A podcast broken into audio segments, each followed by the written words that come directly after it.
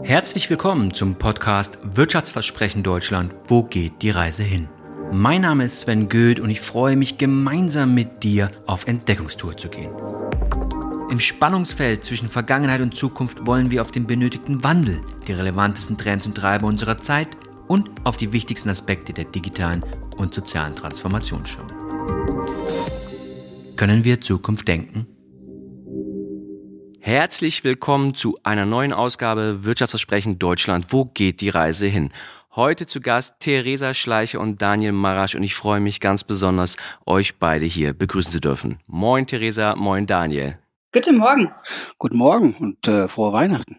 Haha, genau, wir machen ja letztendlich diese Folge Handel der Zukunft. Ja, wie revolutionieren wir den Markt von morgen? Das wird die Weihnachtsfolge, also sprich, wenn wir sie ausstrahlen, ist es am Ende Heiligabend und ich glaube, das ist ganz besonders, weil Weihnachten ja auch äh, ein sehr, sehr großes Fest geworden ist, wenn wir das auch mal unter kommerziellen Ansprüchen sehen. Aber bevor wir gleich so ein bisschen über Handel, aber auch letztendlich über Herausforderungen dort sprechen, lasst uns noch ein bisschen euch kennenlernen. Theresa, stell dich doch mal kurz in, in ein, zwei Sätzen nochmal dich als Person ein bisschen vor. Oh ja, gerne. Ähm, Theresa Schleicher, Handelszukunftsforscherin, beschäftige mich nicht nur privat, sondern auch beruflich mit Konsum und mit dem Handel und äh, bringe einmal im Jahr eine Studie raus, die die zentralen Trends im Einzelhandel bringt, ähm, darf sehr viel forschen mit tollen Forscherinnen und Forschern und besonders jetzt macht es viel Spaß, weil einfach sehr, sehr viel im Handel passiert, aber dazu vielleicht gleich ein bisschen mehr. Absolut. Daniel, wir geben nochmal an dich weiter. Erzählen Sie mal ein bisschen was zu deiner bewegten Vergangenheit. Ja, vielen Dank, Sven. Ähm, ja, ich bin der Daniel, 46 Jahre alt, äh, verheiratet, habe eine neunjährige Rakete, äh, die mich auf Trab hält und äh, bin über 20 Jahre im Lebensmitteleinzelhandel tätig gewesen und eigentlich fast immer noch tätig, ähm, hauptsächlich bei einem großen Discounter ähm, und bin heute mehr als Senior Advisor bei einer sehr großen Unternehmensberatung tätig und dabei noch Botschafter für ein Network, was Africa First heißt, was ähm, auch sehr zeitintensiv ist, aber viel Spaß macht und grundsätzlich sehr, sehr neugierig, alles, was heute passiert, was morgen passieren könnte und das über die Landesgrenzen hinaus. Und schön, dass ich heute hier sein darf. Ja, das freut mich total. Und wir spielen ja im Podcast immer so ein kleines Spiel, wenn es darum geht, eigentlich die Person ein bisschen auf eine andere Art und Weise kennenzulernen. Two Truths and One Lie, das kürzen wir in der Kombination, weil wir heute zu dritt sind an der Weihnachtsfolge, ein bisschen ab. One Truth, One Lie, wo wir sagen, ich würde gerne von euch zwei Anekdoten aus eurem Leben hören, wovon eine wahr ist und eine vollkommen gelogen. Ja, gut, ich fange ich, ich, ich fang mal an und ähm, als Zukunftsforscherin schaue ich ja nicht äh, zu lange in die Vergangenheit, deshalb nehme ich vielleicht einfach gestern. Gestern äh, äh, kam ja meine neue Studie raus und eigentlich lief alles super perfekt. Also ich bin wie immer um 6.30 Uhr aufgestanden, bin dann zum Sport, habe meinen Magerquark gegessen mit Früchten und habe dann erstmal eine Runde Yoga gemacht und dann nochmal den Feinschliff der Studie seit gestern online läuft. Das andere Statement ist, ich bin auch um 6 Uhr aufgestanden. Ähm, ich glaube, ich bin um 23 Uhr ins Bett. Ich habe es nicht geschafft, äh, mich anzuziehen, sondern habe vor dem Rechner im Pyjama eigentlich den ganzen Tag gearbeitet und korrigiert und geschaut, dass noch alles fertig wird. Um Mitternacht dann noch zwei Rechtschreibfehler gefunden, die Grafikerin aus dem Bett geklingelt. Die Studie ist jetzt live. Ganz lieben äh, Dank. Ich würde tatsächlich zweiteres wahrscheinlich als die, die, die Lüge rausfühlen. Äh, Aber das lösen wir ganz am Ende aus. Äh, auf. Ja, ja, am Ende der Folge lösen wir tatsächlich noch auf, was äh, von dir tatsächlich komplett erfunden war. Ähm, Daniel, was hast du uns mitgebracht? Ähm, ich mache es relativ kurz. Ähm, ich war schon dreimal in meinem Leben im Weißen Haus. Unglaubliche Besuche. Und ähm, das andere Statement ähm, ist, ich habe die größte Weinkorkensammlung in Europa. Oh, lass das bitte wahr sein. Ich würde tatsächlich sagen, dass das Weiße Haus äh, gelogen ist. Äh, also nicht dreimal. Ich, du warst bestimmt mal da, aber äh, ich glaube nicht dreimal. Heute möchte ich euch unseren Podcast-Partner TechBoost vorstellen. Das Startup-Programm der Deutschen Telekom. Ganz besonders möchte ich auf TechBoost Connect innerhalb des Programms eingehen. Es ist ein Ökosystem, das reale Geschäftsanforderungen mit passenden Ansätzen und Lösungen zusammenbringt. Jeder, der mich kennt, weiß, dass ich mit der Aussage arbeite, dass wir das 21. Jahrhundert nicht alleine meistern können. Und genau deshalb finde ich diesen Ansatz und das Programm von TechBoost so wichtig und relevant. Denn hier können Geschäftskunden ihre Herausforderungen als Challenges einstellen und die Startups im Ökosystem bieten maßgeschneiderte Lösungen an. Dieser Prozess ist daher mehr als eine simple Transaktion. Es ist ein echtes Matchmaking, das darauf abzielt, relevante Lösungen in kurzer Zeit zu finden.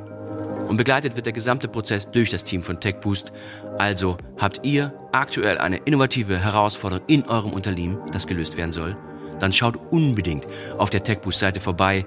Den Link findet ihr in den Show Notes und vergesst nicht, für weitere spannende Einblicke und Perspektiven diesen Podcast zu abonnieren. Wenn ich euch jetzt fragen würde, was waren die größten Überraschungen, die ihr in den letzten Jahren im Handel erlebt habt? Welche würdet ihr nennen und warum? Da gibt es viele. Äh, Überraschungen, ich, ich finde es einfach sehr erstaunlich, sagen wir mal so, dass äh, es gibt Inflation, es gibt Konsumverzicht, es gibt äh, steigende Kosten, Energiekosten, es gibt Fachkräftemangel, es gibt so wahnsinnig viel gerade. Und trotzdem kommen wir Schritt für Schritt voran in allen Dingen, besonders in den letzten drei Jahren, in dem ja sehr, sehr, sehr viele Krisen uns beschäftigt haben. Und ich finde, dass speziell der, der Einzelhandel da ein extremer Vorreiter ist in vielen Dingen, egal ob es um eine nachhaltige Versorgung geht ähm, oder auch um die richtigen Produkte anbieten oder einfach eine Aufklärung. Und das finde ich in dem Fall überraschend oder auch schön, weil eben, ich glaube, die Händler selbst immer sagen, dass sie total in der Krise sind und gar nicht weiter wissen und gar nicht selber merken, dass sie da wirklich einen ganz, ganz großen Beitrag in der Gesellschaft und im Konsum leisten. Das ist richtig, ja. Was ist dir aufgefallen, Daniel, in den letzten Jahren? Also ad hoc fallen mir drei Themen ein. Einmal diese explosionsartige E-Commerce-Entwicklung ähm, und Eis Ausweitung im nationalen und internationalen Bereich, hauptsächlich natürlich auch bei den nicht frischen Artikeln, also nicht frischen Lebensmitteln. Das ähm, ähm, ist ja, wenn man, wenn man zurückgeht, äh, schon erwartet gewesen, aber in der Form ähm, schon, schon ganz massiv. Und natürlich, was wir durch die, durch die Covid-Zeit erlebt haben, die äh, doch sehr heftige Abhängigkeit in der Supply Chain ähm, bezüglich Lieferungen, Ersatzteile, Wartezeiten und daraus resultierenden auch Kosten, ähm, weil das offensichtlich keiner im Stresstest vorher so richtig auf, äh, auf konnte er ja auch nicht, um Gottes Willen, ist ja kein Vorwurf, aber das war schon erstaunlich, was da alles passiert ist. Und äh, zu guter Letzt äh, nochmal Covid, äh, die Veränderung. Ähm, natürlich ist ja jeder in der Resilienz äh, gefangen gewesen, aber die, die Veränderung der Industrie, ähm, die Veränderung vom Sortiment bei Marken zu Eigenmarken, als auch Öffnungszeiten und Kundenverhalten. Wenn man das Ganze mal ähm, auch mal Revue passieren lässt, da ist schon einiges passiert und auch im nachhaltigen Verhalten auch verändert worden. Und das sind schon so drei Blöcke, wo ich sage, wow, ähm, das ist jetzt auch gelernt, ja, und bin mal, bin mal gespannt, wie die nächste, nächste größere Krise, die irgendwann, nicht, dass sie sich herbeiführen, um Gottes Willen, aber die kommen wird, äh, wie wir uns dann verhalten. Wir haben ja vorhin auch das Thema, das können wir so ein bisschen mal als, als Rahmen aufbauen. Theresa, wenn du die, die wichtigsten Erkenntnisse aus der Studie, die jetzt gerade auch rausgekommen ist, wenn es um, um Veränderungen, um den Handel insgesamt geht, was sind die signifikanten Treiber oder auch die Faktoren, wo du sagst, das sind eigentlich die, die elementarsten? Naja, die Studie baut generell auf der Prämisse auf und auf der Erhebung von 2000 Kunden und Kundinnen, ähm, dass das zukunftsfähigste, was der Handel überhaupt machen kann, weniger ist. und ich finde das äh, in, in, in vielen Dingen immer sehr interessant. Also tatsächlich so von den Hauptaussagen ist es, dass sich Kunden und Kundinnen 2030, 2035, 20 Prozent weniger wünschen. 20 Prozent weniger Produkte, 20 Prozent weniger Händler, 20 Prozent weniger Fläche.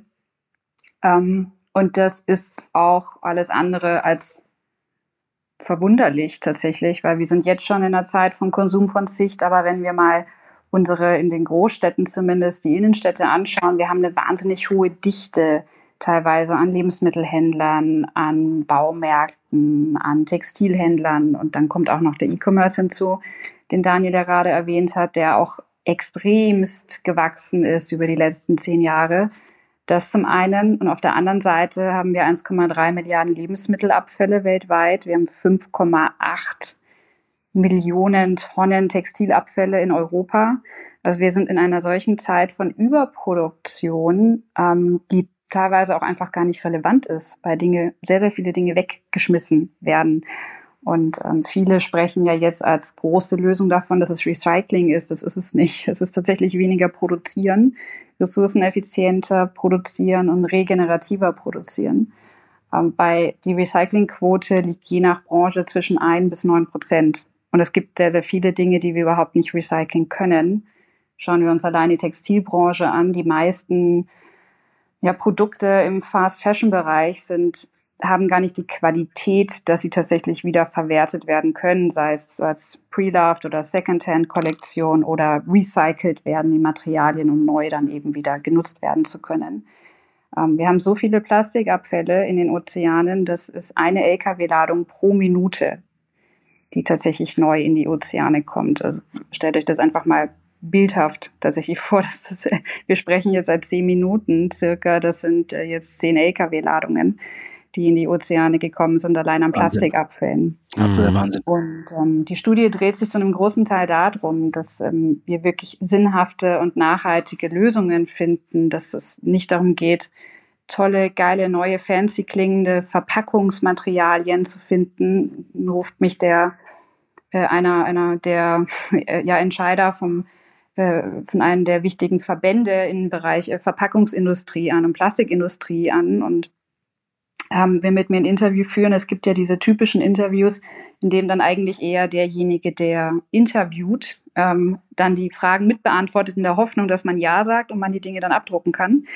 Ähm, und da ging es dann ganz stark auch um das Thema, brauchen wir eigentlich nur eine andere Form von Verpackungen? Und nein, eigentlich ähm, ist das Ziel, dass wir verpackungsfrei einkaufen zukünftig, dass wir tatsächlich nur noch sehr, sehr, sehr wenig Verpackungen produzieren. Das ist das, was am meisten Effekt auf die CO2-Emissionen hat und auch auf den Erhalt der Biodiversität in Zukunft. Und ähm, da hat man in den letzten Jahren schon wahnsinnig viel gehört, sei es eben unverpackt Läden, ähm, sei es andere Aggregatzustände, Größen von Produkten etc.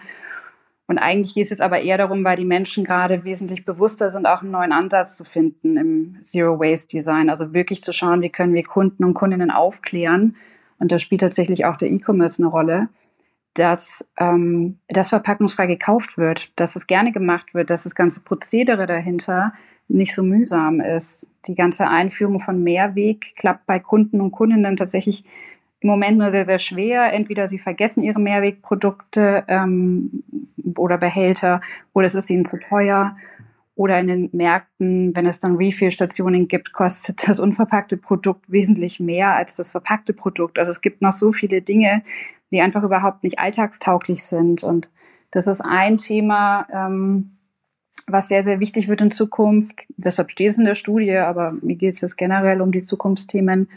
Ähm, das ist eben ein neuer Ansatz von, von, von Zero Waste Design und einem neuen Erlernen eines Kundenprozesses. Ähm, dann gibt es Themen rund um, wie geht es auch im E-Commerce weiter, also durchaus auch ein entschleunigter E-Commerce.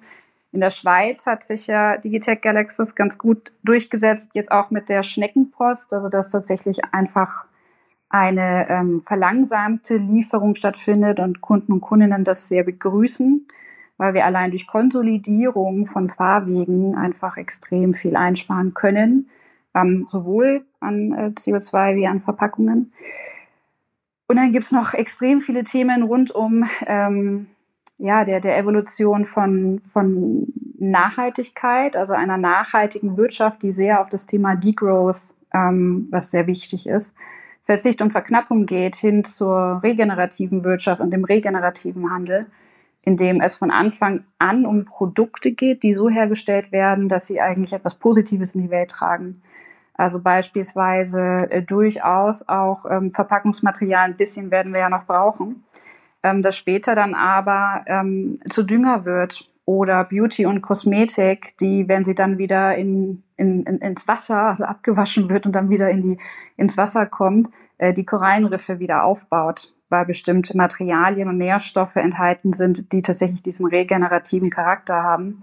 Also das ist was, was ähm, ich in der Zukunftsforschung gerade als, ein, als Schwerpunkt habe, auch in der Studie, wie kommen wir eigentlich von einer Überproduktion hin zu einer nachhaltigen Wirtschaft, hin zu einer regenerativen Wirtschaft, die sowohl das Thema ähm, Erhaltung des Planeten und Aufbau der Biodiversität und aber auch den wirtschaftlichen Aspekt, also dass tatsächlich auch Handel wirtschaftlich und wertschöpfend agieren kann, weil sonst wird es in Zukunft auch schwer, wenn man damit kein Geld verdient, ähm, kann man sich Nachhaltigkeit sowohl als Kunde, Kundin wie auch als Händler und Händlerin einfach nicht leisten.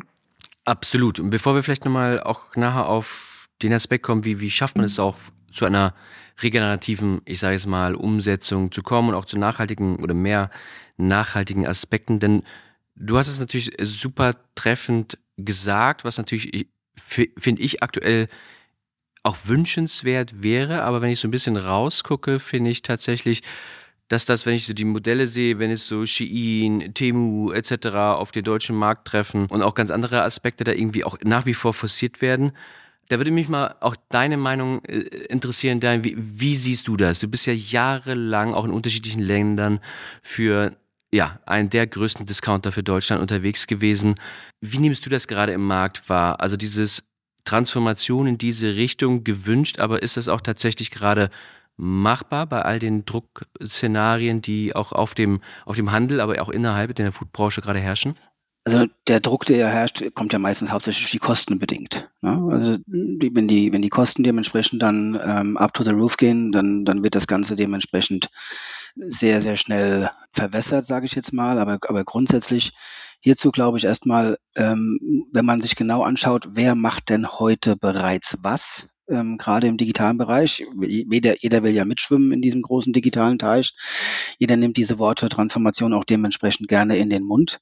Ähm, er, erstaunlicherweise, und das habe ich bei vielen Beratungsmandaten auch bereits gesehen, ist so, dass 100, die hundertprozentige Kostentransparenz, ja, oder wie ich gerne sehr profan formuliere, irgendeiner muss die Party ja auch bezahlen ja, ähm, die ist teilweise noch gar nicht richtig gegeben. Und so ein richtiges Patentrezept bezüglich eines digitalen richtigen Strategieplans und was das Ganze kosten wird und wo der ROI, also der Return on Invest dementsprechend dann sein wird, ähm, der kommt dann immer sehr spät, diese Glocke und dieser Warnton. Und dann wird natürlich immer sehr schnell gepanikt und dann wird es erstmal wieder ganz schnell wieder eingestellt. Und dann bleibt man natürlich erstmal eine ganze Reihe ganz lang auf dieser, auf dem einen Punkt stehen und verliert unter Umständen äh, den, den Zug fürs Weitermachen. Das hat gar nichts, das ist auch grundsätzlich nicht nur beim Lebensmittelhandel so, das geht auch teilweise ein sehr, sehr großer Sportverein, der eine wahnsinnige Digitalisierungsstrategie haben wollte, ähm, wie er sich in Zukunft aufstellen wird. Und das äh, wurde auch ausgearbeitet. Diese Ausarbeitung hat schon sehr, sehr viel Geld gekostet. Und dann hat man mal gesehen, wie viel Geld da in Zukunft investiert werden muss. Und dann wurde das Thema wieder erstmal hinten angestellt. Also dieser Kostendruck ist mit Sicherheit, ähm, der auch fortlaufend sein wird, denn die Personalkosten äh, steigen ja kontinuierlich weiter und ähm, die, die Margen werden da geringer. Und das ist, glaube ich, einer der größten Blöcke im Bereich ähm, erstmal von Transparenz und einen genauen Plan zu haben für den Return on Invest. Ja, das, das hindert auch. Und natürlich hat jeder, hat jeder tolle Ideen. Er hat gerade ein aktuelles, äh, lange Diskussion gehabt über ein Thema, über einen Filialisten, der sehr, sehr breit mit seinen Filialen jetzt in Deutschland aufgestellt ist und im Bereich Omnichannel äh, die Idee hatte, ähm, zu sagen, ja, man kann über die Online-Plattform bei uns bestellen und nutzen dann aber auch natürlich den etwas schwierigen Part, nämlich die Rückführung ähm, über das Filialnetz ab. Ja, was das natürlich grundsätzlich im Einzelhandel bedeutet, nämlich die teuerste Stunde und der teuerste Quadratmeter ist ja auf der Fläche in Bezug auf Nettoproduktivität, ähm, ist gar nicht auszudenken. Ja, und wenn man dann parallel auch noch die, die Nettoflächenproduktivität erhöhen möchte, ja, dann hat man echt ein schönes Diskussionsthema, weil das wird sich nicht ausgehen. Und ich denke, um deine Frage auch zu beantworten, wo die Reise hingehen wird, ich meine, momentan hat man ja, sag mal, die Digital Natives, die heute 15 Prozent mit dem ähm, Handel vereint sind zu 85 Prozent traditionelle Einzelhändler. Und ich denke, das wird im Bereich 2030 dahin laufen auf einen Converging Business, wo die Digital Natives auf mindestens 35 Prozent hochgehen werden und die, die Gesamtmenge der traditionellen Einzelhändlern dementsprechend sich anpassen, was ja schon die ersten Konzepte sind. Wenn du jetzt zum Beispiel in London siehst, da gibt es Deliveroo, ja, der zusammen mit dem Morrison eine, eine tolle Kooperation dementsprechend hat. Und dieses Converging Business wird in Zukunft mit Sicherheit viel, viel größer werden. Wie siehst du das, Theresa, wenn wir mal so ein bisschen auf die Kunden schauen, wenn wir auch in den nächsten Generationen, nimmst du heute bereits auch stark wahr? Ich glaube, es gibt ja viele Bewegungen, wo sich Kunden verändern. Wir wissen ja auch heute schon, dass ein klassischer Kunde, das ist eine, von der Metastudie gewesen, dass 64 Prozent oder 57 Prozent, eins von den beiden Zahlen war es, die Generation Z am Ende ein Produkt schon digital sozusagen über Social Media gesehen hat, bevor es gekauft wird. Ist, um diese Welt hinzubekommen, auch mehr nachhaltig, weniger hinzubekommen, auch ein Stück weit ein Paradigmawechsel oder Paradigmenwechsel notwendig, wie wir Dinge sehen, wie wir Dinge treiben? ich meine, wir haben gerade den Black Friday hinter uns und Weihnachten steht vor uns. Das sind ja sozusagen die Konsumfeste schlechthin.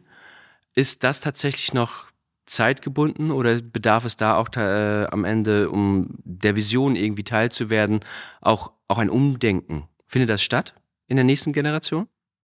Ja, das findet, ne, also das findet definitiv statt. Das findet aber in allen Generationen statt. Also speziell, wenn es um Zukunft geht und Innovation geht, dann klar äh, orientiert man sich immer gerne an die Gen Z, die Gen Alpha, die neuen Generationen, die Dinge treiben, was auch richtig ist. Also tatsächlich 73 Prozent der Gen Z findet, dass Nachhaltigkeit eines der spannendsten Themen ist. Jetzt gar nicht unbedingt im Konsum und im Handel, sondern generell. Also das sind die, Zukunft, mhm. die Zukunftsjobs letztendlich. Wir haben so viele Herausforderungen in Zukunft vor uns und die wachsen ja jetzt genau mit all diesen Dingen auf. Also vor allem die Generation Alpha. Es gibt wahnsinnig viele Überschwemmungen und Fluten, die wir auch hier in Deutschland sehen und die sich in den nächsten Jahren ums verdoppelte, verdreifachen, 2070 sogar verzehnfachen im Moment laut aktuellen Prognosen, wenn wir weiter so machen in unserem Konsum. Das heißt, das wird mehr und mehr Alltag und da muss man dann gar nicht ähm, in Zukunft zumindest so wahnsinnig viel Aufklärung betreiben, weil es ist etwas, was ersichtlich ist und äh, dementsprechend kauft man auch manche Dinge einfach nicht mehr, weil sie nicht mehr alltagsreal sind und dementsprechend auch nicht mehr einsatzfähig. Und da kommen wir halt hin. Und die Krux des Ganzen, ähm, speziell wenn man immer von Transformationen spricht, ist das, Transformation ist immer so ein Riesenwort. Und es ist auch in irgendeiner Weise beängstigend für viele, also sowohl für die ganzen Wirtschaftstreiber, die Unternehmen. Ich selbst darf ja das Bundesministerium für Wirtschaft und Klimaschutz sperren im Bereich Zukunft Handel ähm, und überall wird über Transformation gesprochen und am besten dann über ganz viele digitale Transformation, nachhaltige Transformation. Und Menschen schauen immer auf den Endpunkt mit, okay, es gibt irgendwann diesen Tag, in dem wir von heute auf morgen alles umstellen müssen und sehen Transformation eigentlich gar nicht als das, was es per se in der Begrifflichkeit ist, als Weg, wo wir Schritt für Schritt daran arbeiten müssen. Ähm, und ganz unternehmerisch auch tatsächlich, also eher zu schauen, was bedeutet das eigentlich im Jahr, deshalb gibt es ja auch so viele politische Strategien, was bedeutet das in einem Jahr 2030, was brauchen wir bis dahin und wie sind die konkreten Maßnahmen über die Jahre. Und das ist, glaube ich, sehr, sehr, sehr wichtig, wo sowohl Politik wie auch Wirtschaft wie auch Kunden und Kundinnen noch einiges über die nächsten Jahre lernen müssen. Und deshalb, wir stecken da alle in diesem System. Also ja, es gibt äh, ein, ein Umdenken definitiv. Das ist besonders hoch bei den jüngeren Generationen auch mit einer anderen Haltung tatsächlich. Da geht es gar nicht so sehr um Vernunft, Verzicht, ähm, um eine Ernsthaftigkeit in der Tonalität. Ähm, das Thema ist sehr ernst, aber es wird nicht ernst und rational umgesetzt, sondern da sind die ganzen Innovationen, da ist der Wunsch nach Vielfalt, nach Lebendigkeit, nach, nach, nach bunten Design. Das ist der Grund, weshalb viele klassische Textilhändler beispielsweise gerade Probleme haben, ihre Secondhand-Kleidung, die sie eingeführt haben, weil sie eben mit dem Trend Nachhaltigkeit gehen wollen, ähm, dass sie das nicht an, an, an die Menschen bekommen, weil es meistens einfach auch nicht gut aussieht, weil es meistens einfach wie Secondhand vor zehn Jahren aussieht. Und dementsprechend das, die, sagen wir mal, die, die, die Themen rund um Nachhaltigkeit, bewusste Produktion, ähm, bewusster Ressourceneinsatz zu verbinden mit dem, was ja weiterhin wichtig ist, ähm, nämlich mit Freude, mit Spaß, mit zeitgemäßen Designs, mit tollen neuen exotischen Geschmäckern. Das ist das, was, was wichtig ist. Und die, die sich jetzt einfach wesentlich mehr mit Nachhaltigkeit beschäftigen, machen das auf so eine rationale teilweise oder eine ziemlich nischige Art und Weise. Ähm, also sei es beispielsweise im Luxusbereich äh, oder auch bei der pflanzenbasierten Ernährung, Da ist man dann so in der Nische und, und, und so speziell, dass es einfach für Bernd und Beate im Mainstream nicht besonders sexy ist mhm. und auch nicht unbedingt umsetzbar. Und das sind so Themen, ähm, die einfach gerade sehr, sehr wichtig sind, um da Schritt für Schritt in ein nachhaltigeres Wirtschaftssystem zu kommen. Weil wenn die, die, die, sagen wir mal, das Angebot das Richtige ist, dann steigt peu à peu auch die Nachfrage, die so und so gerade steigt, weil eben das Thema nachhaltiger Konsum, der nicht zwangsweise teuer sein muss. Oft ist es, definitiv, aber muss er nicht unbedingt. Ähm, wenn da die Nachfrage steigt, dann wächst wiederum weiterhin das Angebot. Also das ist ja unser generelles Wirtschaftssystem. Das ist nicht so einfach, wie ich es jetzt gerade ausdrücke. Das ist mir durchaus auch bewusst. Ähm, aber da müssen wir einfach stärker darauf achten und jeder eben seinen Teil dazu beitragen. Und äh, ich durfte in den letzten zehn Monaten sehr, sehr eng auch mit dem Thünen-Institut arbeiten, die sich ja mit dem Thema äh, Ernährung und Landwirtschaft sehr stark auseinandersetzen und mhm. äh, da auch wirklich den ganzen Lebensmittelhändlern sehr ähm, stark auf die Finger auch schauen, auch im positivsten Sinne die dann auch selbst sagen, wir können die Verantwortung halt nicht nur bei den Kunden und Kundinnen sehen. Diese Riesentransformation hin zu einem nachhaltigen Ernährungssystem muss eben von allen Akteuren getragen werden. Das bedeutet auch an der einen oder anderen Stelle, dass man eben die neuen Produkte, die jetzt kommen, wirklich komplett nachhaltig produziert und auch schaut, wie können wir die, wie können wir das zu einem neuen Standard machen, ähm, um letztendlich auch ein vertretbares Preissegment für, für die Mitte hinzubekommen. Weil das ist tatsächlich eines der Hauptpunkte, mhm. dass viele Kunden und Kundinnen eben auch gerade sagen, es ist mir an vielen Stellen noch zu teuer. Das liegt aber auch daran, woran gerade gearbeitet wird bei den nachhaltigen Produkten. Aber das ist ja, aber das ist ja ein ganz wichtiger Punkt. Ne? Ich meine, das, was du gerade sagst, Theresa, ist natürlich alles vollkommen richtig. Und auch der letzte Satz, es ist vielen Kunden zu teuer. Ich komme da jetzt mal von der inhaltlichen Seite im Bereich. Ich erinnere mich noch, als Tierwohl ein, ähm, eingeführt mhm. worden ist, dass jeder wollte das haben und ähm, danach kam äh, Biofleisch, Bio-Frischfleisch. Ähm, das ist alles gut und schön, war natürlich auch deutlich teurer als das, das nicht so deklarierte. Aber in der breiten Masse wurde es nicht gekauft. Ne? Es ist, ist, mehr ja. so, ist mehr so eine Art Award. Ach, der hat das. Guck mal, der ist ja nachhaltig, der hat ein CSR-Buch, der hat äh, Tierwohl, das ist gut. Aber zugegriffen, und da fängt das Ganze ja dementsprechend an, wird es meistens in der breiten Masse dann nicht. Gibt es auf der anderen Seite Unternehmen, Länder, aber auch letztendlich Beispiele, wo ihr sagt, die machen das schon richtig gut, also wo man auch tatsächlich ich meine, es gibt ja Themen wie die, die Rügenwalder, ja, die es ja geschafft haben, tatsächlich das ja zu einem wirklichen Produkt zu machen, wenn es um vegetarische, vegane Wurst äh, sozusagen Alternativen ähm, anzubieten, in die Regale zu bekommen. Wir sehen auch, dass viele Startups in die Bereiche reingehen und versuchen, neue, nachhaltigere Produkte mit äh, transparenten Lieferketten und so weiter in den Markt zu bekommen. Wenn ihr so ein bisschen auf den Handel der Zukunft und so ein bisschen Best Cases, Use Cases schaut, wo schaut ihr hin? Also welche Unternehmen, welche Marken äh, seht ihr gerade, wo ihr sagt, die gehen da in eine gute Richtung und das macht ihr auch an, an, an den Punkten fest? Gibt es die? Ich glaube, das gibt es überall letztendlich. Also da gibt es schon sehr, sehr viel, was richtig gemacht werden kann. Aber zurückkommen wirklich auf das, was Daniel gesagt hat, weil das hängt schon sehr, sehr stark auch einfach miteinander zusammen. Ähm, also das Thema Tierwohl ist vielleicht auch ein gutes Beispiel, um dann auch zu sagen, was funktioniert auch richtig gut. Tierwohl, ja, als es eingeführt wurde, ähm, tatsächlich wurde es von den Kunden und Kundinnen ähm, wenig gekauft oder die Erwartungshaltung war größer. Und das Schlimme ist, dass es teilweise heute ja auch noch genauso ist. Also vor allem jetzt in, in, in Zeiten der Inflation, dass wenn man jetzt zu einem klassischen Lebensmittelhändler oder Supermarkt geht, dass viele eben dann doch noch andere Haltungsstufen kaufen, weil sie günstiger sind. Ähm, also reden wir jetzt beispielsweise von Eiern in Haltungsstufe 1, 2. Mhm. Ähm, und dann äh, Lebensmittelhändler ganz, ganz tolle Sachen machen, nämlich extrem viel Haltungsstufe 4 anbieten, aber die Kunden und Kundinnen es nicht kaufen, weil es ihnen zu teuer ist. Und letztendlich es dann dazu führt, dass, äh, wie mir auch der eine oder andere gesagt hat, dass sie, um eben auch nachhaltig agieren zu können, teilweise halt dann Eierhaltungsstufe 4 in Verpackungen am Ende des Tages in äh, Haltungsstufe 1 getan haben, weil sie es halt sonst wegschmeißen müssten. So.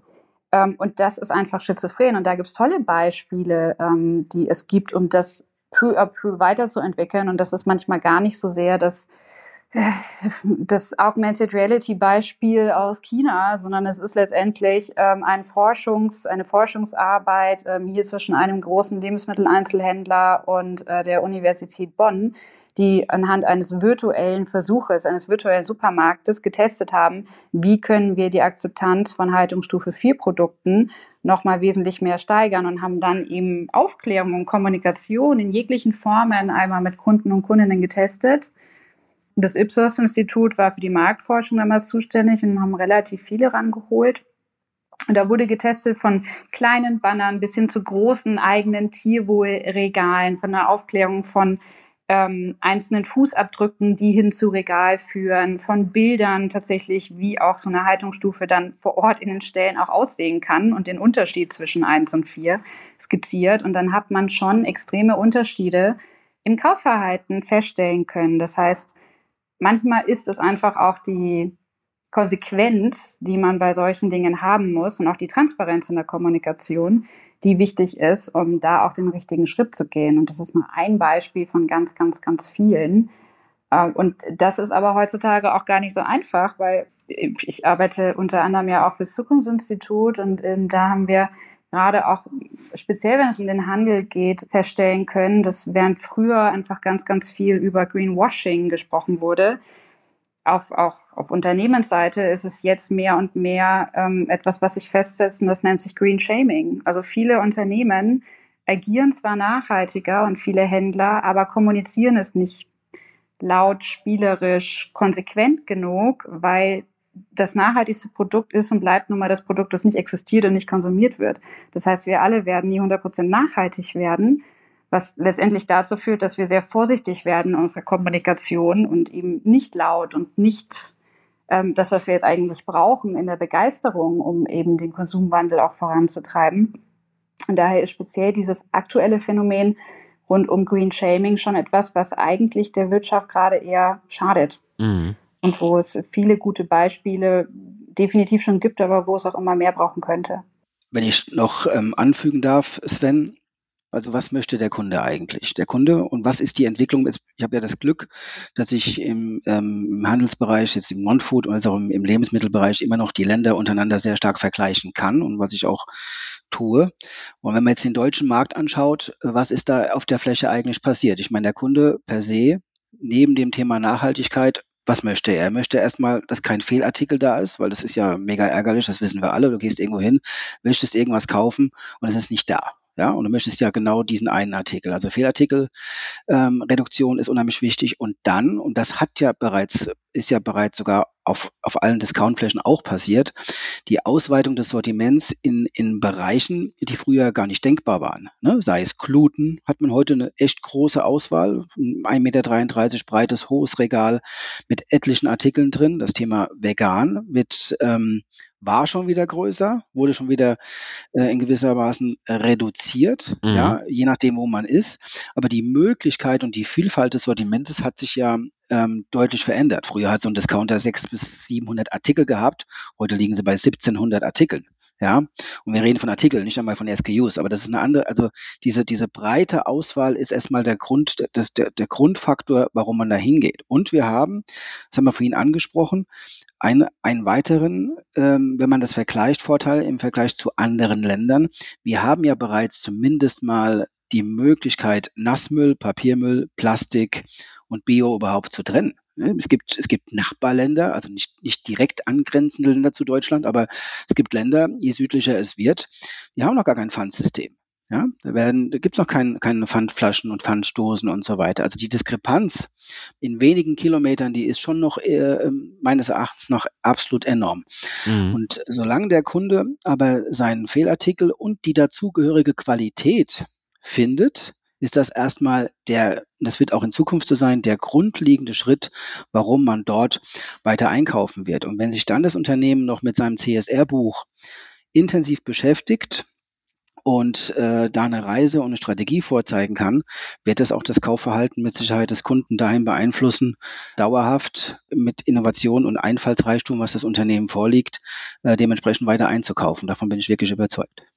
Sind wir, wenn ich das auch so ein bisschen höre, auch gerade für Europa und das ist ja auch für das Thema Wirtschaftsversprechen, sind wir in vielen Bereichen auch Vorreiter? Also Vorreiter, wie wir aktuell unsere Handelskonzepte, wie wir äh, Lebensmitteleinzelhandel, aber auch andere Elemente im, im Handelsbereich denken, gerade im Vergleich für europäische, aber auch nicht europäische Länder, ist es auch etwas, was für die Zukunft immer wichtiger ist, weil es auch Konzepte sind, die wir ins Ausland tragen können und dadurch auch einen Impact erzeugen. Wie, wie, wie nehmt ihr das wahr? Unsere Rolle im Handel im Vergleich zu, ich nenne es mal Europa oder auch außerhalb? Ich muss mal ein, einen kurzen Schwenker machen. Grundsätzlich ist es ja sehr interessant, dass die traditionellen Einzelhändler und vielleicht die, die ein bisschen digital früher abgelehnt haben, eigentlich schon immer die gleichen Kunden haben wollten. Und jetzt, und das ist ja auch nicht neu, und aber es wird immer klarer, jagen sie mittlerweile rein von der Personalsuche auch die gleichen Talente. Ne? Also wenn man mal sieht, der, der Walmart CTO war früher bei Google, Microsoft und ein Amazon-Mann. Und ähm, da dieses, dieser Wandel passiert ja schon kontinuierlich. Ne? Also das erste Thema fängt ja schon mal an, dass die Personalsuche bei den War of Talents, jetzt nicht nur bei den filialisierenden Unternehmen, sondern hauptsächlich vom E-Commerce, ähm, da Stellen im Vorstand sind, die alle Tech und IT, hm, ja, Erfahrung ist schon untertrieben, äh, dementsprechend sagen. Mhm. Ja? Das ist eins der, eins der großen Themen. Und dann das, was ich vorhin schon gesagt habe, dass diese, dass diese Partnerschaften, die entstehen werden, ich habe es vorhin, vorhin angesprochen mit, nur als Beispiel Deliveroo, äh, wo ein traditioneller Einzelhändler wie Morrison mit äh, einem zusammengeht. Ich glaube, das, das wird mit Sicherheit noch deutlich zunehmen. Es ist auf der anderen Seite aber auch wichtig. Ich meine, eine der Herausforderungen ist ja höchstwahrscheinlich auch im Handel, wie es in allen Bereichen ist, der demografische Wandel. Also sehr, sehr viele Menschen gehen aus dem Arbeitsmarkt raus. Also es ist ja auch für viele Vierlisten, für, man sieht es ja heute schon in Restaurants, im, im, im Einzelhandel oder sonstiges.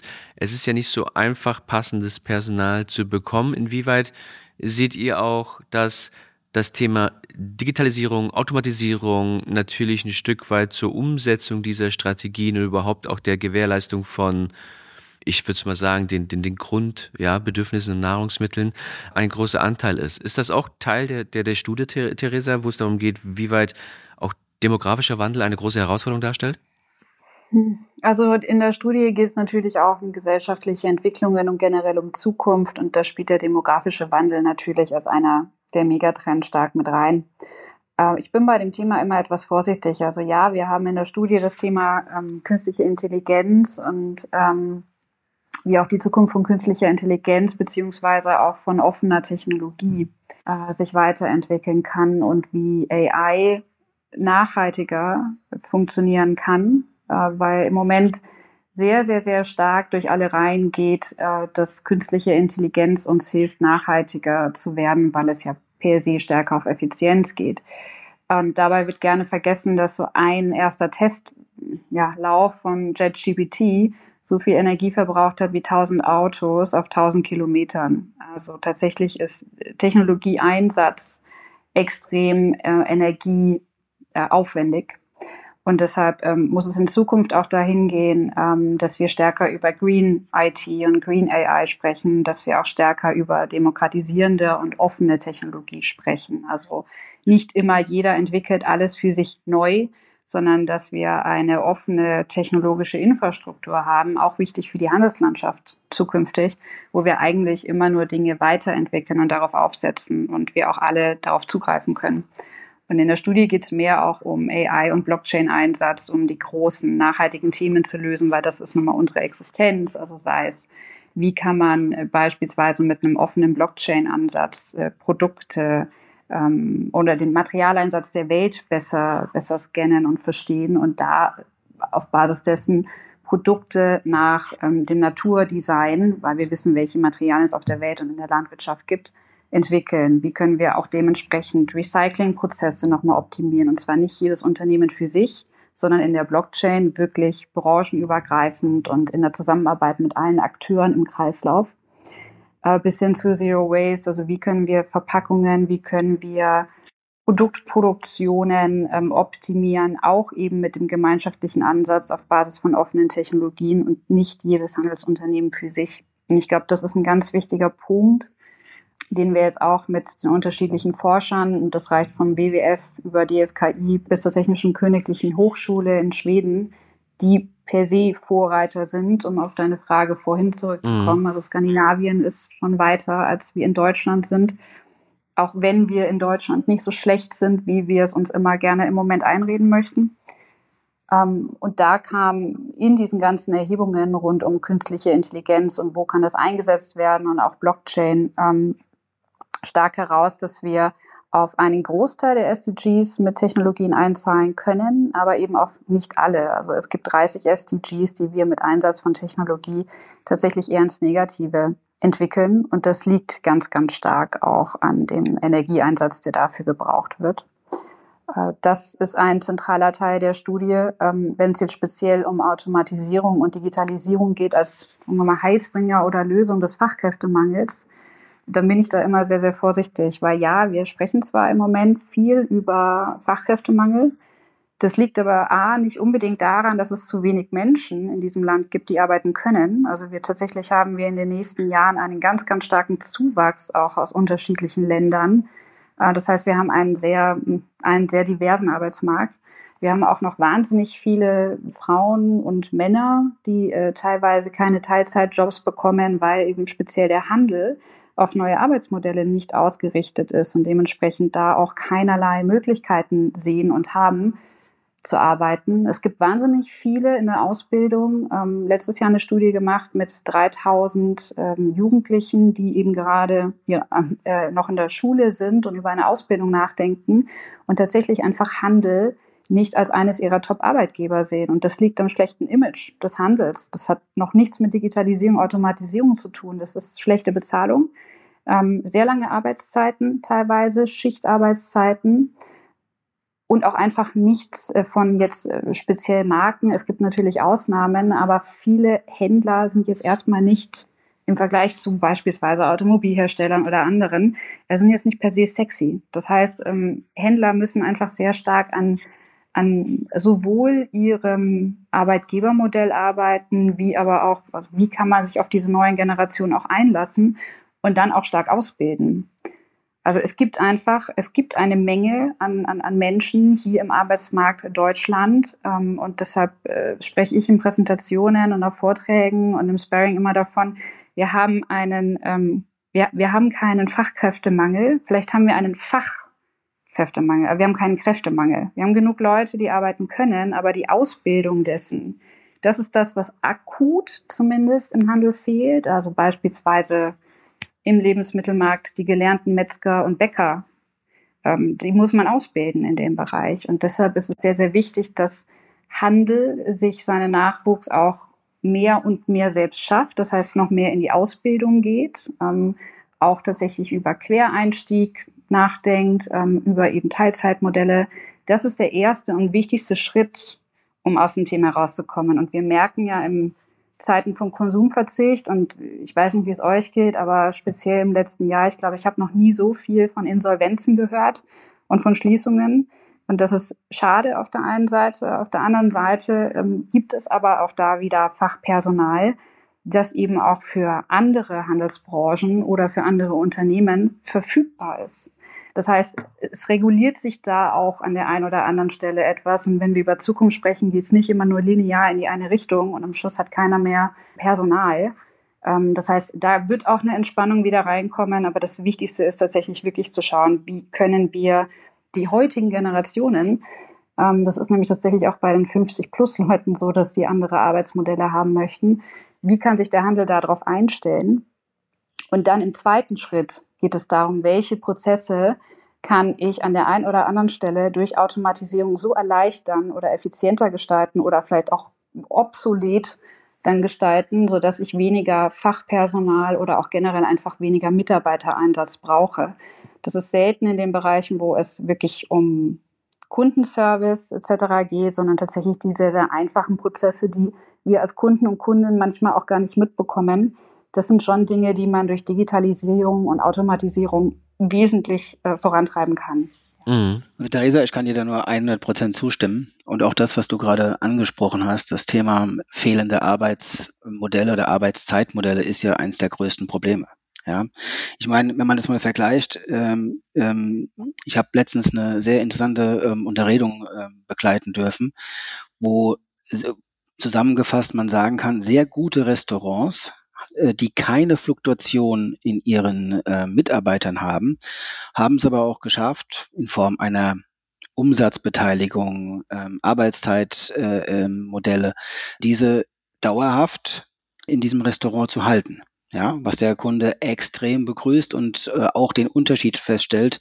Ah, bei euch ist ja immer das gleiche Personal, das ist ja toll. Ja, und das, was du eben angesprochen hast, äh, diese, diese Modelle gibt es teilweise nicht. Also gerade an, an Thekenpersonalen, ähm, wenn ich das beobachten darf, äh, sieht man, da gibt es noch diesen alten Arbeitsvertrag, ja, und die finden jetzt bei diesen Theken wirklich nicht nur, dass die Fluktuation, wir reden ja gar keine mehr über Fluktuation, weil es ist ja keiner mehr da, der es machen kann. Ja, und der Gesamtumsatzschaden viel, viel größer dementsprechend ist. Ja, und äh, da nicht nur die Innovation in den Artikeln selbst, sondern auch eine Innovation in dem HR-Bereich sich da mal, ähm, was auch sehr, sehr langsam passiert, stattdessen, dass man mal hingeht und sagt, wir machen mal zehn oder, oder sogar 100 Pilotprojekte ähm, in den verschiedensten Arten und Weisen. Ja, und ähm, auch da wieder über die Landesgrenze hinaus ist das eigentlich nichts Neues. Man weiß, man hat in den USA wahnsinnige Fluktuationszahlen in allen Handelsebenen, äh, allen Handelsseiten. Und da wurde auch schon rumexperimentiert. Ja, vielleicht hat man den Blick nicht da drüben hin, das weiß ich nicht, aber bin, ich bin echt wirklich äh, sehr, sehr überrascht, dass, ähm, dass ich immer wieder über das dieses Thema, was habt ihr denn da bereits gemacht, dann auf sehr stumme Worte stieße. Ja, und das ist ja auch, also allein das Thema Automatisierung und Digitalisierung mal zu begreifen, nicht im Sinne von, dadurch brauche ich keine Mitarbeitenden mehr, äh, hinzu, dadurch sind meine Mitarbeitenden glücklicher. Also genau diese Entwicklungen und Technologien zu sehen, um einfach eine bessere Kultur und ein besseres Gefühl in einen Laden zu bekommen, ist ein ganz, ganz wichtiger Punkt. Weil wenn ich mit Händlern und Händlerinnen sprechen darf, dann suchen die an, händeringend, teilweise zumindest im Moment natürlich Personal. Das Erste, was aber genannt wird, was sie einstellen möchten, ist eine Art, je nachdem, ob man dem Englischen dann in dem, in dem Handel dann offen ist oder nicht. Sie suchen einen Feelgood-Manager. Ähm, weil tatsächlich der jeweilige Geschäftsführer in, in den Läden so überfordert ist mit allen Themen, gerade dass er gerade seinen Sachen nachkommen kann. Aber natürlich dann das Thema Wertschätzung, Kultur, ähm, auch einfach mal Zeit gemeinsam im Pausenraum, dass es zu kurz kommt. Das heißt, die größte Entlastung für die Geschäftsführenden ist dann sehr, sehr häufig derjenige, der eben für eine gute Kultur und für eine gute Stimmung bei den Mitarbeitenden, die da sind, sorgt, damit die Fluktuation nicht höher wird. Und da merken wir, dass speziell, wenn es um, äh, ich nenne jetzt allein nur mal Digitalisierung, Automatisierung ist ja noch ein Schritt weiter, aber Digitalisierung, das einfach auch tatsächlich bessere mitarbeiterorientierte Schichtpläne entstehen können. Das macht schon mal einen ganz, ganz großen Unterschied für ganz viele, dass sie dann merken, sie können auch wesentlich mehr Leistung in die Arbeit bringen, aber haben auch mehr Zeit zu Hause, weil eben Schichtpläne individuell gestaltet werden können. Und das ist eben allein durch digitale Systeme entstanden. So einfach kann das mal passieren. Ähm, das hilft tatsächlich, dass das, das Klima vor Ort, dass die Kultur, dass die Wertschätzung vor Ort besser wird und dadurch letztendlich das Personal, was am, am wichtigsten ist, das ist nicht immer das neue Personal, das ist das Personal, was seit 20 Jahren dort auf der Fläche steht, eingearbeitet ist, Liebe zu diesem Unternehmen haben, eine gewisse Loyalität haben, gerne die Extrameile bringen. Das ist das wichtigste Personal, was Händler haben können. Und die erstmal zu entlasten durch Digitalisierung und durch automatisierte Prozesse, das ist ganz, ganz zentral, weil dann bleiben die auch gerne, dann erzählen das auch gerne weiter, dann haben sie selber auch ein bisschen mehr Zeit, um noch etwas zu übernehmen, müssen nicht eingearbeitet werden. Das ist ein ganz zentraler Punkt und nicht immer nur, dass wir schauen, dass wir insgesamt weniger Mitarbeitereinsatz haben und dann vielleicht den einen oder anderen auch kündigen können. Bei all den Herausforderungen, die wir haben, ob es jetzt Nachhaltigkeit ist, Digitalisierung, unterschiedliche Technologieansätze innerhalb der Digitalisierung, die Art und Weise, wie wir zusammenarbeiten, ist es auch gerade im, im Handel extrem wichtig, eine Stück weit andere Art der Zusammenarbeit in der Zukunft sozusagen wahrzunehmen. Wir sehen hier immer mehr, dass große Foodhersteller, ob es jetzt auch im Discount-Bereich oder sonstiges ist, auf einmal in, der Tech-Welt da sind, ja, auf einmal in, in KI investieren, in anderen Bereichen unterwegs sind. Also wie, wie weit ist das wichtig? Inwieweit ist auch der Handel, der ja aus Zusammenarbeit und von Zusammenarbeit lebt, auch offen sozusagen in, in neue Bereiche, die auch ein Stück weit außerhalb der Komfortzone sind, wenn wir wirklich über künstliche Intelligenz und all das sprechen, weil das ist ja schön, was damit alles gemacht ist und ist auch bei allen irgendwie auf der Agenda ganz oben, aber wir sehen ja trotzdem, dass irgendwie neun von zehn nicht in diese Themenfelder wirklich investieren. Es ist zwar oben auf der Agenda, aber es gibt keinen aktiven Part, das das umzusetzen. Sind dafür strategische Partnerschaften in der Branche wichtig? Und wenn ja, mich würde mal interessieren, wo habt ihr, weil ihr auch gerade im Bereich noch ein bisschen tiefer drin steckt, wo seht ihr gerade sehr, sehr spannende strategische Partnerschaften, die wirklich zukunftsfähig sind? also äh, ich finde es interessant, dass du sagst, Handel äh, äh, lebte ja schon immer von, von Partnerschaften etc. Das hört man gar nicht so häufig. Es ist natürlich richtig an, an vielen Stellen, aber man hört es gar nicht so häufig, weil das Erste, was gesagt wird, Handel lebt vom Wettbewerb. Absolut, aber die Wertschöpfungskette ist ja am Ende ein, ein großes Zusammenspiel, ja, von unterschiedlichen auch, auch ähm, Dienstleistern, aber äh, absolut, am Ende ist das ein komplett kompetitiver Markt. Punkt. Es ist äh, sicherlich, also wer bietet die besseren Produkte, die günstigeren Produkte, die spannenderen Produkte, wer ist näher dran? Also das Thema Lage, äh, ein, ein ganz, ganz großes Thema. Ähm, also natürlich ist dieser Markt extrem kompetitiv geprägt. Nichtsdestotrotz geht ja die gesamte gesellschaftliche Entwicklung und auch das Mindset ähm, der Menschen dahin, dass es eigentlich äh, wir alle nur gemeinsam auf diesem einen Planeten hier sind und dementsprechend einfach gemeinschaftlich über Lösungen und Ansätze nachdenken. Alles natürlich im Rahmen bei Industrie und Handel. Jeder ist sein eigenes Unternehmen. Also es gibt Dinge, die einfach äh, stark einzeln getrieben werden.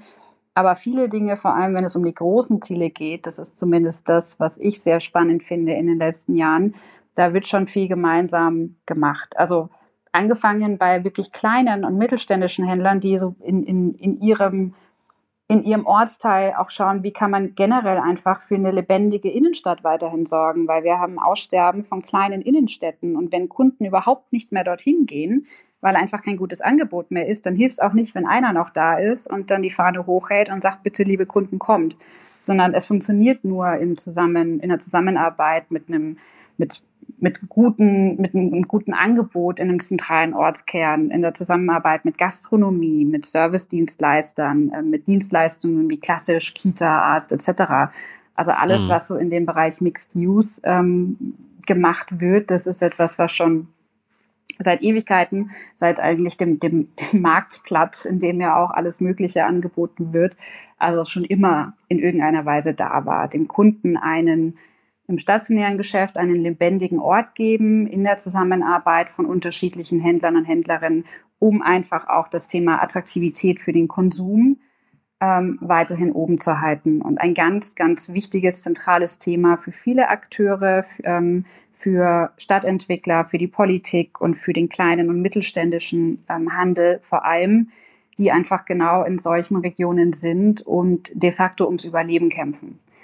Und dann gibt es natürlich die großen ähm, Transformationen, die haben wir heute ja schon mehrfach genannt und gehört, wo vor allem Großkonzerne ähm, im Handelsbereich schauen, wie kann ich eigentlich Investments richtig und sinnvoll und effizient einsetzen und was hat auch die größte Wirkung.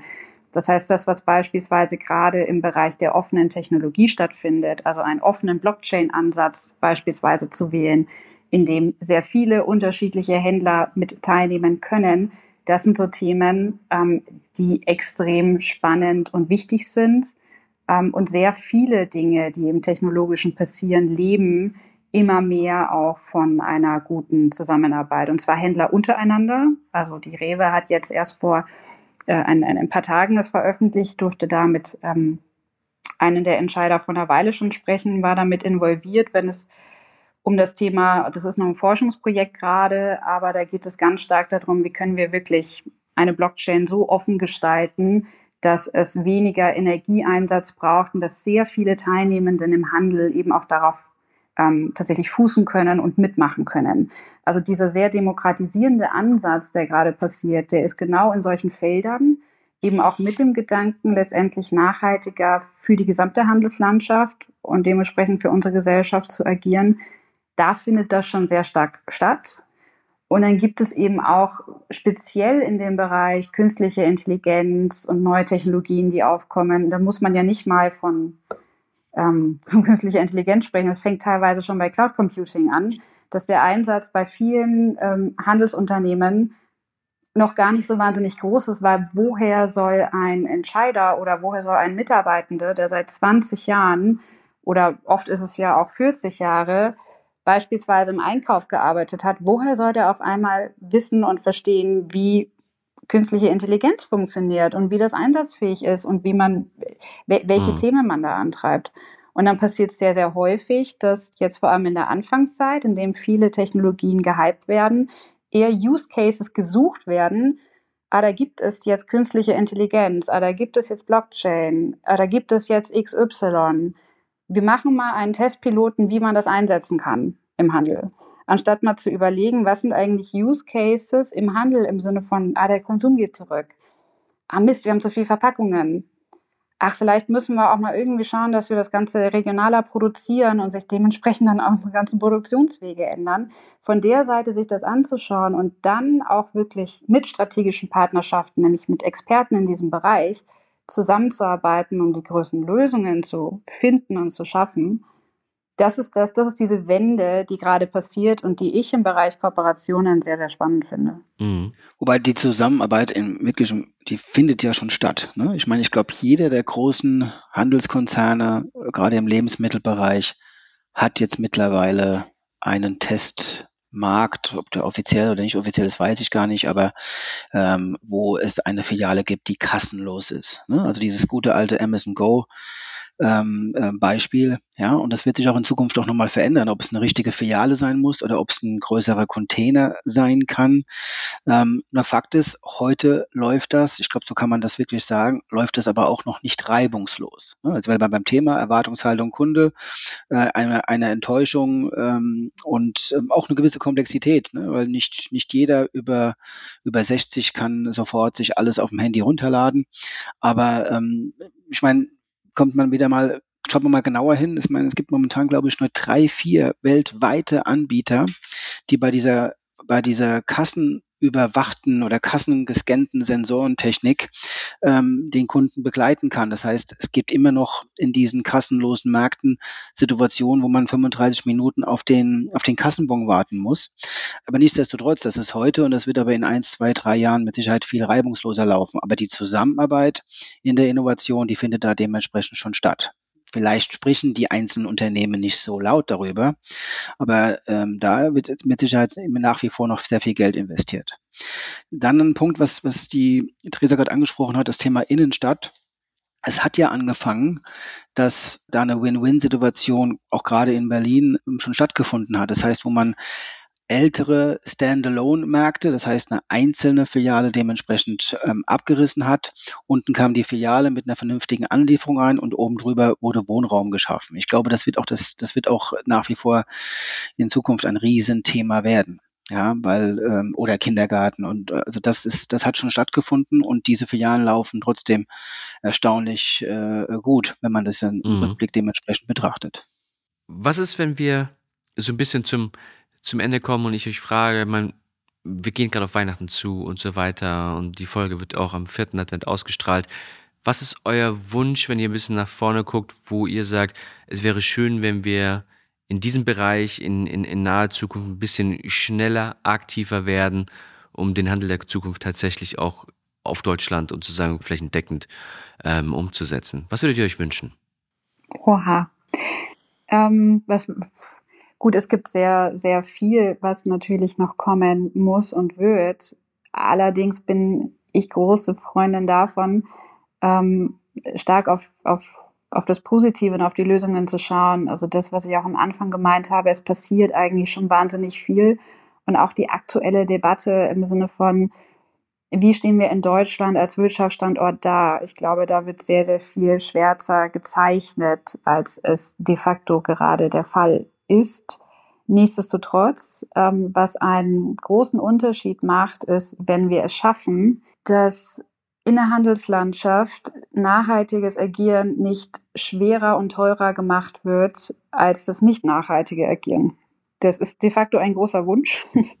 Allerdings alles, was jetzt gerade umgestellt wird äh, und wo wirklich äh, tolle Händler und Händlerinnen jeden Tag daran arbeiten, Dinge nachhaltiger zu gestalten. Das fängt mit äh, E-Mobility-Ladestationen am Parkplatz an und hört bei Eiern mit Haltungsstufe 4 auf, beziehungsweise bei On-Demand-Herstellung im regionalen Kontext im Textilbereich. Es gibt ganz, ganz, ganz tolle Dinge, die der Markt kann und auch die einzelnen Handelsunternehmen bewegen. Es wird aber auf politischer Ebene einfach wahnsinnig schwer gemacht durch die ganze Bürokratie, die wir hier in Deutschland haben. Und es ist de facto noch nicht so in der Gesellschaft angekommen, dass wir eben auch ein gutes Preisgefüge bieten können, weil natürlich die Produktion und die Herstellung zu einem großen Teil, nicht immer, aber kostenaufwendiger ist, als wenn wir nicht nachhaltige Produkte produzieren und auch verkaufen. Das heißt, der große Wunsch ist, diesen Shift hinzubekommen, dass nachhaltiges, für die Gesellschaft positives Agieren einfacher bürokratisch und letztendlich auch ja, preisgünstiger, würde ich es einfach mal nennen, wird, als äh, das nicht nachhaltige Agieren weiterhin eigentlich so im System zu promoten, wie es immer noch, wenn man mal ehrlich ist, zu einem großen Teil gemacht wird. Mhm. Kann ich mich eigentlich nur anschließen ähm, und muss sogar indirekt äh, Werbung für ein Unternehmen machen, denn diese Nachhaltigkeit Schritt für Schritt weiter zu fokussieren und auch eine gewisse Offenheit in der Handelslandschaft äh, zu bekommen. Ähm, es gibt ja Unternehmen, gerade im Bereich Nachhaltigkeit, wie das Unternehmen Multiloop. Was macht Multiloop? Die fangen jetzt an, alle Kartonagen aus Papier, die man beim Einkaufen im Handel kennt, in Form einer Plastikbox äh, dementsprechend zu ersetzen. Und die, die CO2-Einsparung ähm, ist sensationell. Und ähm, ich finde das mega spannend. Und ähm, würde mir hoffen, dass das da dementsprechend anfängt. Denn am Schluss muss jeder wissen, jeder, jeder Papierkarton in einer Filiale, in allen Filialen, die es gibt, bedeutet, dass irgendein Baum in Schweden oder sonst wo dementsprechend gefällt worden ist. Ja, und ähm, ich glaube, wenn man da, wenn man da allein schon anfängt und Multiloop hat ja schon die ersten, die ersten Versuche und die ersten Tests und ähm, das ist, das ist schon mal der erste große Schritt. Jetzt rein allein in der Verpackungsindustrie. Ja, hängt natürlich davon ab, welches Granulat benutzt man dann für dieses Plastik, wie oft ist es wirklich wiederverwertbar und wie kann man es einschmelzen. Aber da gibt's, da gibt's wirklich äh, viele Fragen, die man auch beantworten kann. Und diese Nachhaltigkeit, die muss, die muss noch einen Ticken mehr fokussiert werden und eigentlich auch eingefordert werden. Das ist auch vielleicht ein ganz spannender Satz, bevor wir gleich nochmal eure beiden Lügen ein bisschen aufdecken. Ich, ich fand es total spannend, mal so ein bisschen eure Perspektiven einzufangen. Ich glaube, es gibt auch noch ganz, ganz viele weitere. Also wir könnten hier locker noch mal eine Stunde weiterfüllen, wenn es auch um geopolitische Elemente geht. Ja, inwieweit lokal, inwieweit ist Globalisierung tatsächlich auch ein, eine, ein, ein zukünftiges Element. Wir werden auf jeden Fall die Studie, Theresa, können wir die auf jeden Fall irgendwie verlinken, in die Shownotes bringen? Na, sicher. Ja, perfekt. Das wäre auch immer nochmal spannend, dass da man auch nochmal sich ein bisschen einlesen kann für jeden, der, der das möchte. Und, und zu guter Letzt wollen wir natürlich nochmal auflösen. Was waren denn jetzt eure beiden Lügen? Komm, Daniel, fang du an. Ähm, also nur noch mal kurz zusammenfassen. Ich habe ja gesagt, ich war bereits dreimal in meinem Leben im Weißen Haus ne? und ich habe die größte Weinkorkensammlung äh, in Europa.